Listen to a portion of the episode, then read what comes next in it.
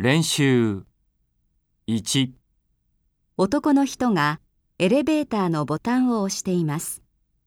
2、男の人がパーキングメーターにお金を入れています。3、男の人が ATM でお金を引き出しています。4、男の人が自動販売機で飲み物を買っています。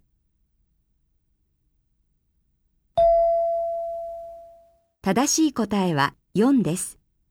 答えは回答用紙の例のように書いてください。これで練習を終わります。